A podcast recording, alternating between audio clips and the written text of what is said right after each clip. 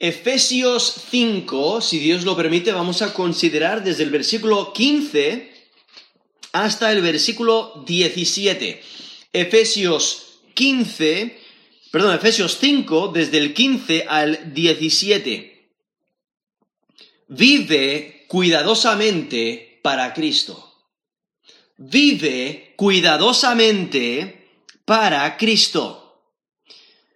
Aquí en Efesios el apóstol Pablo, inspirado por Dios, advierte que los días son malos.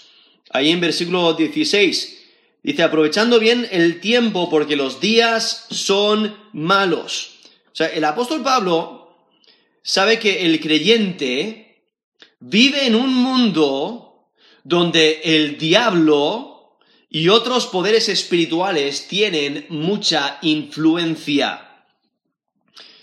Es como en Efesios 2.2 dice, en los cuales anduvisteis en otro tiempo, siguiendo la corriente de este mundo, conforme al príncipe de la potestad del aire, el espíritu que ahora opera en los hijos de desobediencia. vemos a este eh, el príncipe de la potestad del aire, ¿no? A, Satanás mismo, que él tiene mucha influencia. Eh, y, y aún en Efesios 6, el apóstol Pablo resalta la lucha espiritual en la cual nos encontramos. En Efesios 6, del 12 al 13, dice, porque no tenemos lucha contra sangre y carne, sino contra principados, contra potestades contra los gobernadores de las tinieblas de este siglo, contra huestes espirituales de maldad en las regiones celestes. Por tanto, tomad toda la armadura de Dios para que podáis resistir en el día malo y habiendo acabado todo, estar firmes. Eso es Efesios 6, del 12 al 13. O sea, el apóstol Pablo, el apóstol Pablo sabe que estamos rodeados por influencias malignas que nos intentan distraer de la meta de, eh, seguir a Cristo. Incluso el apóstol Pablo también sabe que cada uno de nosotros aún tiene su naturaleza pecaminosa y es fácil seguir los deseos de la carne. Como nos dice Efesios 2.3, dice entre, entre los cuales también todos nosotros vivimos en otro tiempo los deseos de nuestra carne, haciendo la voluntad de la carne y de los pensamientos, y éramos por naturaleza hijos de ira, lo mismo que los demás. Eso es Efesios 2, 3. O sea, tenemos esta, eh, eh, esta naturaleza pecaminosa. Aún no hemos sido glorificados, aún no hemos pasado la eternidad, aún no hemos sido santificados por completo. Estamos en un proceso de crecimiento espiritual, un proceso de santificación, haciéndonos más y más conforme a la imagen de Jesucristo, pero hasta que no pasemos a la eternidad, no se completará esa salvación, ¿no? En, ese sentido, esa glorificación.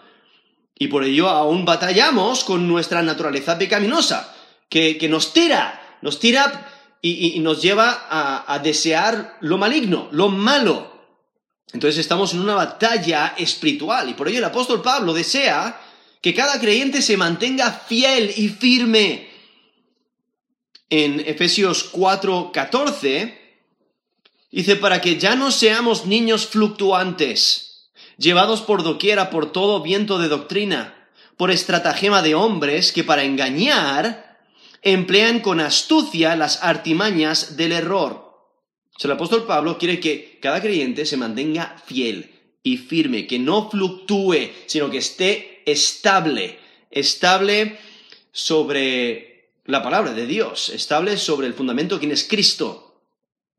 Y por ello vemos la importancia de armarnos. Incluso en capítulo 6, Efesios 6, nos muestra la, la importancia de armarnos con la armadura de Dios. En Efesios 6, 11, vestíos de toda la armadura de Dios para que podáis estar firmes contra las asechanzas del diablo. Eso es Efesios 6, 11.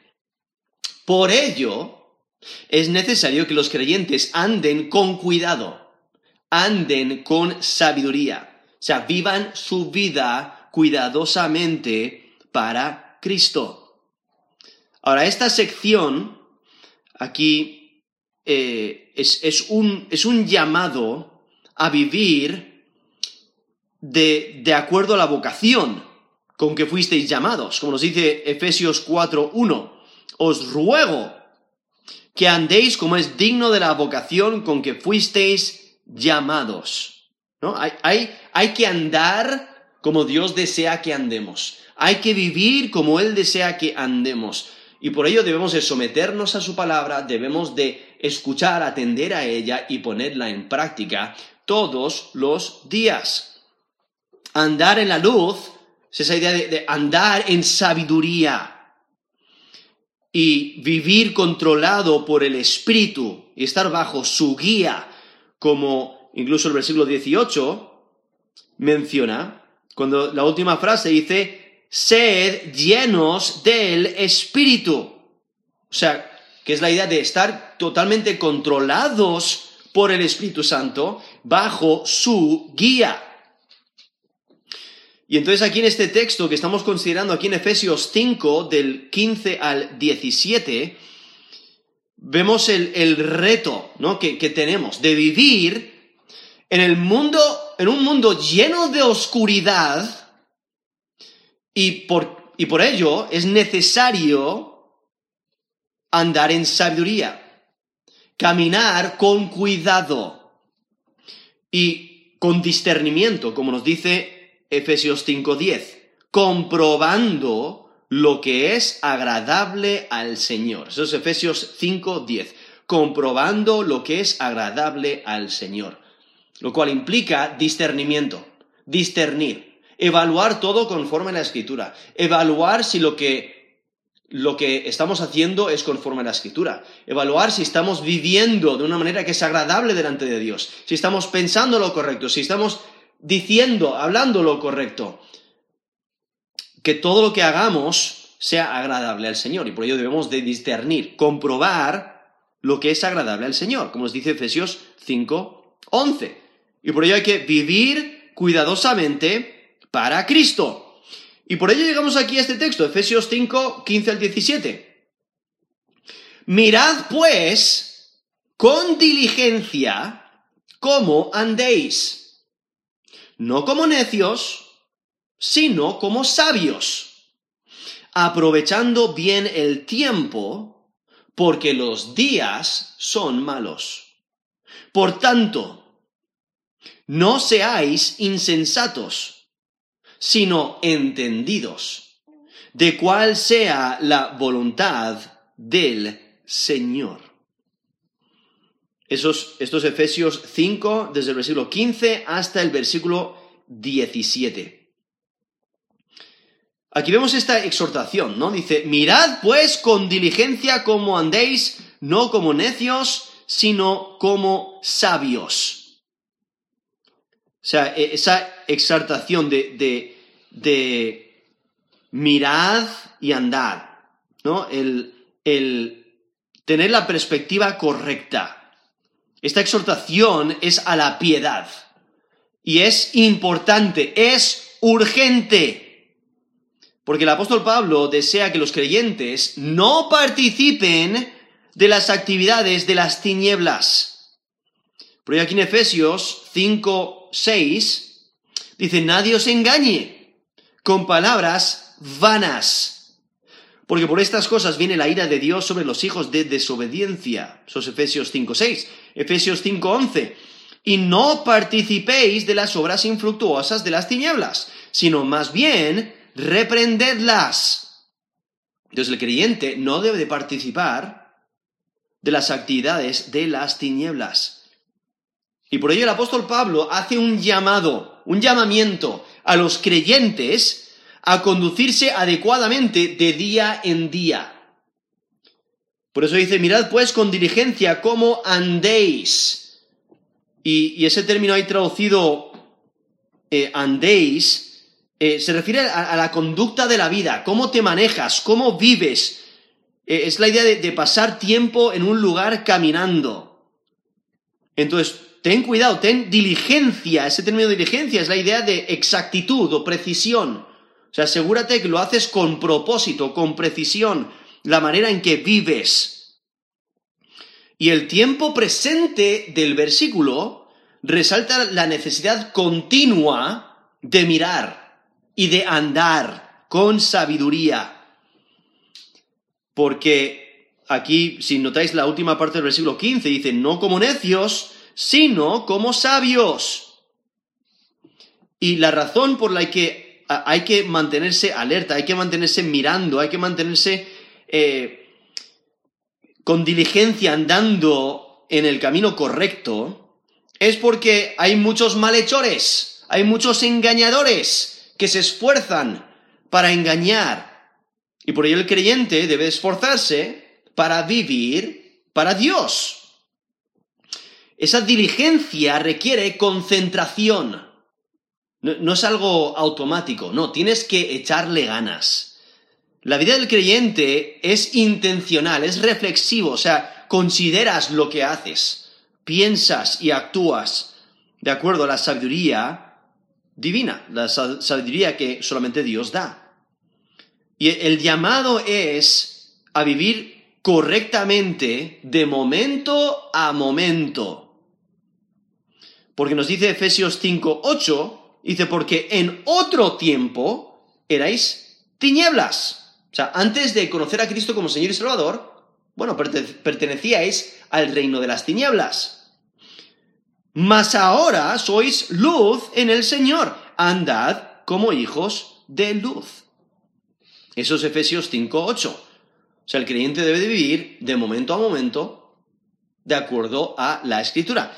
Eh, de momento a momento como hijo o hija de luz. Y por ello hay que usar discernimiento. Discernimiento de la sabiduría da ayuda para atravesar los retos. Y lo que el texto da a entender es que es imposible escapar circunstancias que no son ideales. O sea, en este mundo de en este mundo temporal en este mundo terrestre en el que vivimos hoy en día, donde Satanás aún tiene cierta autoridad, donde, donde Satanás es el príncipe de este siglo, eh, él es quien, quien gobierna este, el, mundo del mal y eh, nos influye para mal, nos ataca, nos daña aquí el texto lo que, lo que enfatiza es que, mira, no puedes escapar estas circunstancias. Tienes que vivir rodeado de maldad, rodeado por el reino de las tinieblas, pero debes de vivir como hijo de luz. Debes de ser diferente. Debes de andar como Dios desea que andes. Y por ello el apóstol Pablo desea la transformación del creyente a la imagen de Jesucristo y quiere que sea notorio, que sea obvio. De la misma manera que en una noche, cuando no hay luna, ¿no? O, una noche oscura, tú puedes ver la luz más pequeña, ¿no? Y, destaca grandemente en la oscuridad porque ilumina, ¿no? Una, quizás una, la llama de una vela o una, una pequeña linterna o quizás muy a lo lejos, una luz eh, lo puedes ver, ¿por qué? Porque destaca, es diferente. Pues así es, así es como debe ser el creyente. Andar como hijos de luz. Y un hijo de luz resplandece, ¿no? Cuando está rodeado de, de las tinieblas. Pero lo que nos da a entender es que podemos vivir de una manera que agrada a Dios en medio, o sea, rodeado de maldad, rodeado de tinieblas. Y, por ello aquí nos dice, Efesios 5:15, mirad pues con diligencia como andéis, no como necios, sino como sabios. La carta a los colosenses tiene una exhortación similar, como nos dice Colosenses 4:5, andad sabiamente para con los de afuera, redimiendo el tiempo. Esos Colosenses 4:5, donde menciona esos elementos de andar con sabiduría, aún en, medio de, aquellos que viven en las tinieblas, y al mismo tiempo redimiendo el tiempo, o sea, usando el tiempo de la mejor manera posible para vivir para Dios y para evangelizar a otros. Entonces ahí vemos esa exhortación similar ahí en Colosenses 4, versículo 5. Y es que el creyente debe de andar con sabiduría porque los inconversos le examinan. Quieren, quieren, quieren ver si el creyente realmente se va a mantener firme poniendo en práctica la palabra de Dios como debe. Y es que la reputación del Evangelio está vinculado al testimonio de los creyentes. O sea, una actitud egoísta de parte del creyente. Una palabra destructiva de parte del creyente. Una muestra de codicia. Una, una maldad aparente. ¿No? Destruye oportunidades para testificar. Destruye y degrada el mensaje que proclamamos. Porque si eh, proclamamos un mensaje pero luego lo contradecimos con nuestros hechos, pues entonces eh, las personas no van a escuchar, las personas no, no lo van a valorar. Pero cuando vivimos de acuerdo al mensaje que predicamos, que, que, que enseñamos, que proclamamos, ahí es cuando la gente se mantiene alerta pero constantemente nos están evaluando para ver si vamos a eh, vivir el Evangelio, si vamos a vivir de acuerdo a la Escritura. Los inconversos siempre nos van a examinar. Y por ello el, creyente necesita crecer en su entendimiento del Evangelio. Y por ello aún el apóstol Pablo, aquí reconociendo a, aquellos que están en, Éfeso y en, las ciudades a su alrededor,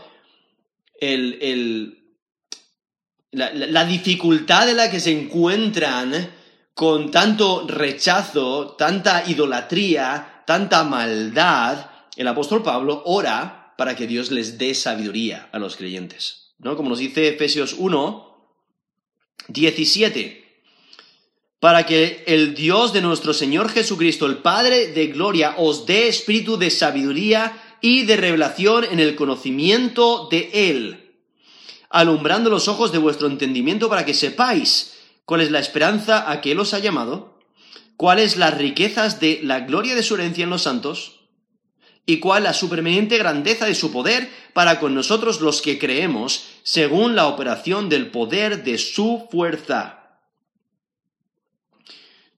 ahí vemos como el, apóstol Pablo, eso, eso, era Efesios 1 del 17 al 19, él incluso nos dice en el versículo 16, no ceso de dar gracias por vosotros, haciendo memoria de vosotros en mis oraciones. El apóstol Pablo ora para los creyentes para que se mantengan fieles, para que obtengan esta sabiduría de Dios, para que Dios les dé sabiduría y que crezcan en su, en su conocimiento de Dios, para que eh, crezcan en sabiduría y vivan de acuerdo al Evangelio.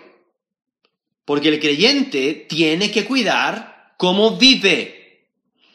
Por eso en, en, Efesios 4, versículo 1 dice, os ruego que andéis como es digno de la vocación con que fuisteis llamados. O sea, todo creyente tiene la responsabilidad de vivir conforme a su nueva identidad en Cristo. Por eso el creyente tiene que tener mucho cuidado, cómo vive, porque debe reflejar su relación con Cristo. La conducta del creyente debe de, eh, eh, debe de emanar sabiduría.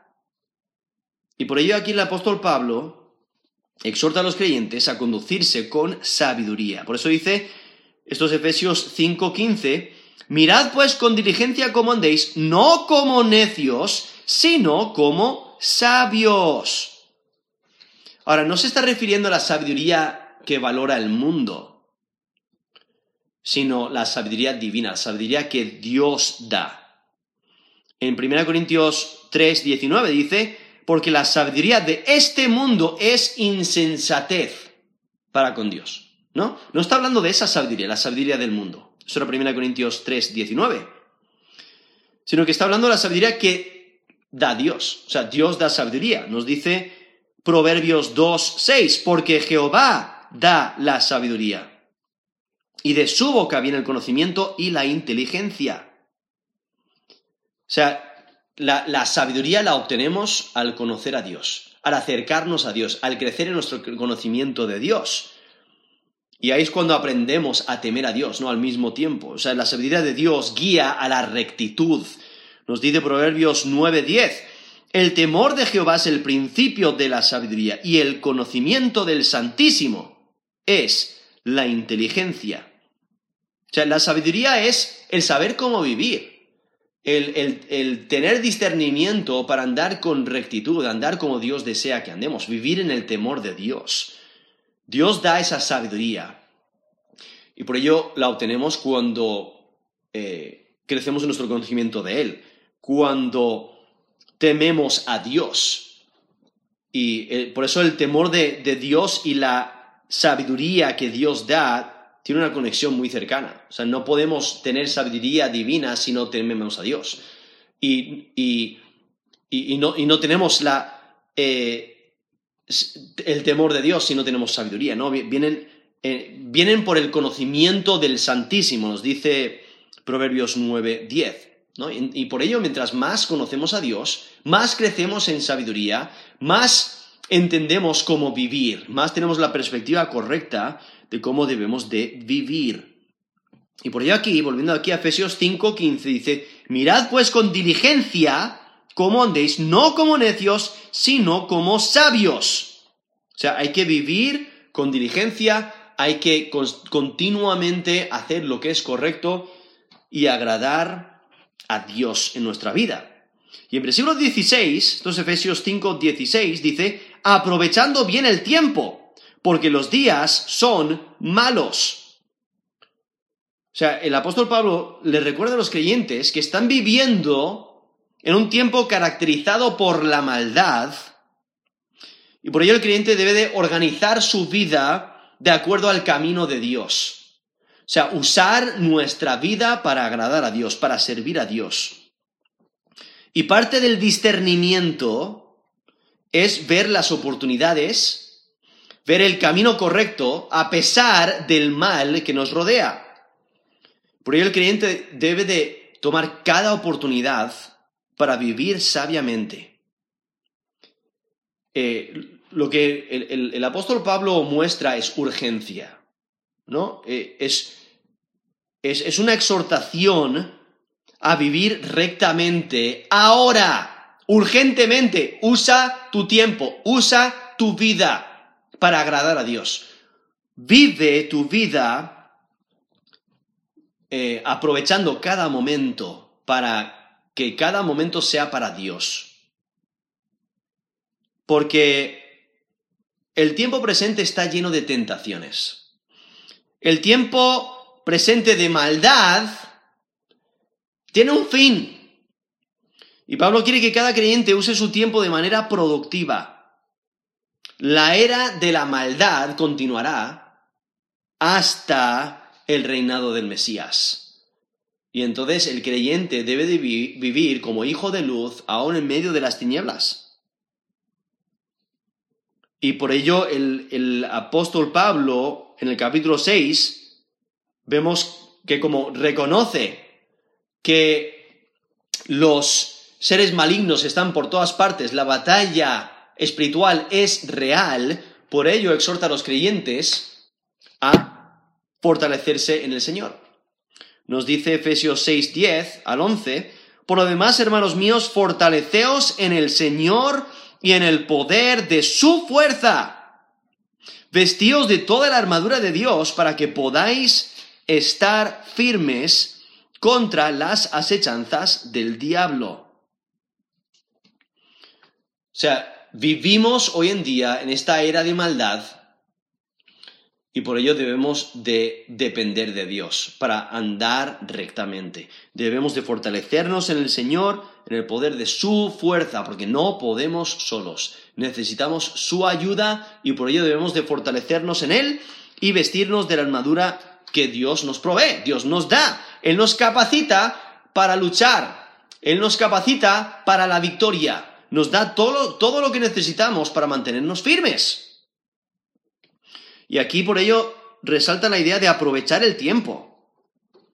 Aprovechar el tiempo ¿cómo? Rechazando lo malo, haciendo lo bueno, eh, viviendo, proclamando el Evangelio. Esa idea de, de aprovechando, en el, lenguaje original, aquí traducido aprovechando, en el lenguaje original ese término tiene la idea de, redimir o de, comprar de vuelta o de, de usar de una mejor manera. Entonces, es la idea de que, mira, hay mucha maldad que te rodea, pues no te entregues a esa maldad. ¿no? Como que redímela, como que úsala de una mejor manera, usa tu tiempo mejor. No, no pierdas el tiempo siguiendo tus deseos malignos, no pierdas el tiempo siguiendo lo que el mundo sigue, no pierdas el tiempo con cosas que no agradan al Señor. ¿No? Redime el tiempo, aprovecha bien el tiempo. ¿Por qué? Porque los días son malos. Y por ello en versículo 17 dice, por tanto, no seáis insensatos, sino entendidos de cuál sea la voluntad del Señor. Porque quizás ya estabas pensando en, bueno, a ver, ¿cómo puedo aprovechar bien el tiempo? Bueno, pues busque la sabiduría que solamente Dios da. Eso es lo que necesitamos. Como nos dice la, última frase del versículo 15, no como necios, sino como sabios. Necesitamos el consejo de Dios, necesitamos la ayuda de Dios, necesitamos acudir a Dios y pedir que Él nos dé sabiduría para que no andemos eh, en, necedad, en insensatez. Por eso nos dice el versículo 17, por tanto, no seáis insensatos, sino entendidos de cuál sea la voluntad del Señor. O sea, ¿quieres vivir de una manera que agrada a Dios? Pues vive de acuerdo a su voluntad. ¿Cuál es su voluntad? O sea, ¿cómo sabemos su voluntad? Bueno, la escritura, en la escritura tenemos su voluntad revelada. Él nos ha dado su palabra para que, para perfeccionarnos y para que podamos vivir de una manera que, le agrada cuando la ponemos en práctica. Y entonces, aquí nos menciona que porque, sí, los días son malos. Por eso los creyentes deben de ser entendidos en la voluntad de Dios.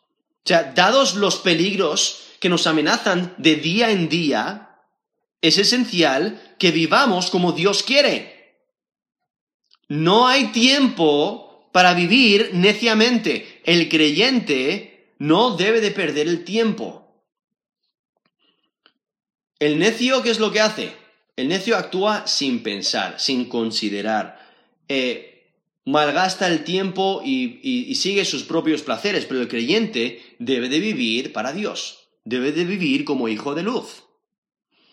El sabio atiende a la palabra de Dios y la pone en práctica. Pero eso requiere una renovación de la mente. Como nos dice Romanos 12, 2.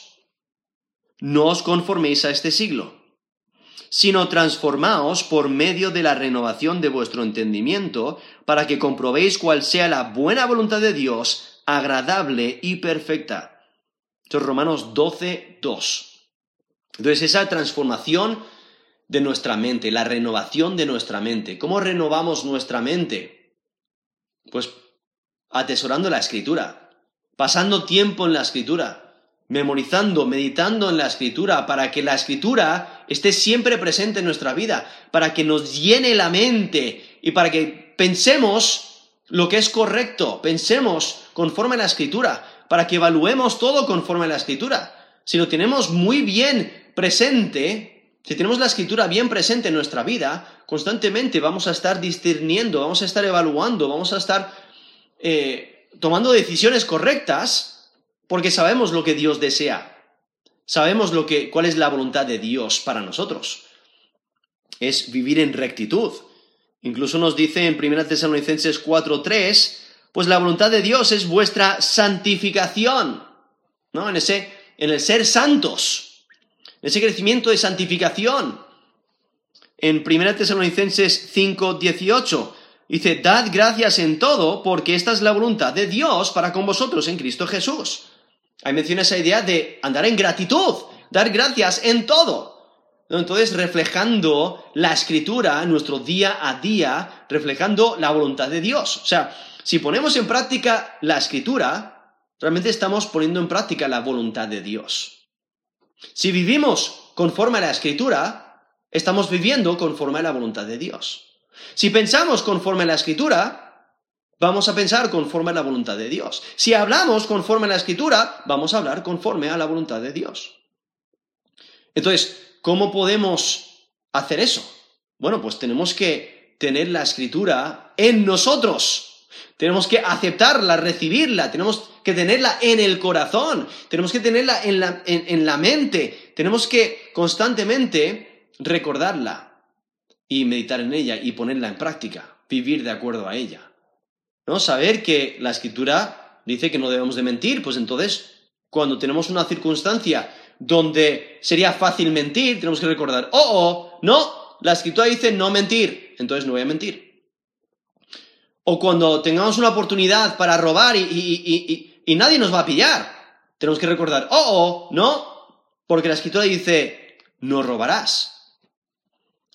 Y etcétera, ¿no? Eh, la escritura es bien clara y tenemos la voluntad de Dios aquí revelada debemos de ponerla en práctica y, entonces viviremos de acuerdo a la voluntad del Señor. Y por eso aquí nos menciona, aquí Efesios 5, 17, por tanto, no seáis insensatos, sino entendidos de cuál sea la voluntad del Señor. Y es que vivir en sabiduría es con reflexión inteligente, es con propósito activo. O sea, le echamos ganas para estudiar la escritura, meditar en ella, para ponerla en práctica, eh, para vivir de acuerdo a ella. Eh, eh, tenemos un propósito activo. Y es que es necesario una percepción sensible a la voluntad de Dios, aun cuando nos, nos, nos afrentan, aun cuando las circunstancias son adversas, aun cuando hay eh, el mundo de las tinieblas a todo a nuestro alrededor. Y hay personas que persisten en maldad. Y tenemos todas estas influencias, todos estos poderes malignos, eh, aún nuestra, nuestra naturaleza pecaminosa, eh, todo, este, todo este reino de las tinieblas, toda esta maldad que, nos intenta desviar de, la, de andar rectamente, ¿no? debemos de rechazarlo. Debemos de vivir agradando a Dios. Dios desea que le conozcamos. Y mientras más le conocemos, más creceremos en sabiduría divina y más sabremos cómo poner en práctica su palabra. Por eso debemos de pedir que Dios nos ayude a entender su palabra, que Él nos dé sabiduría, que Él nos ilumine el entendimiento para entenderla, para que la podamos poner en práctica. Y mientras más le conocemos, más le vamos a agradar y más vamos a pensar como Él. Vamos a vivir como Él desea que vivamos. Y entonces viviremos cuidadosamente para Él. Y por ello aquí nos dice Efesios 5 del 15 al 17, dice, mirad pues con diligencia cómo andéis, no como necios, sino como sabios, aprovechando bien el tiempo porque los días son malos. Por tanto, no seáis insensatos, sino entendidos de cuál sea la voluntad del Señor. Entonces, vive cuidadosamente para Cristo. O sea, vive con intención, intencionalmente para Cristo. Vive con diligencia. Usa tu tiempo sabiamente. Vive para Dios todos los días, haciendo su voluntad, no la tuya. Vive cuidadosamente para Cristo. Vamos a terminar en oración.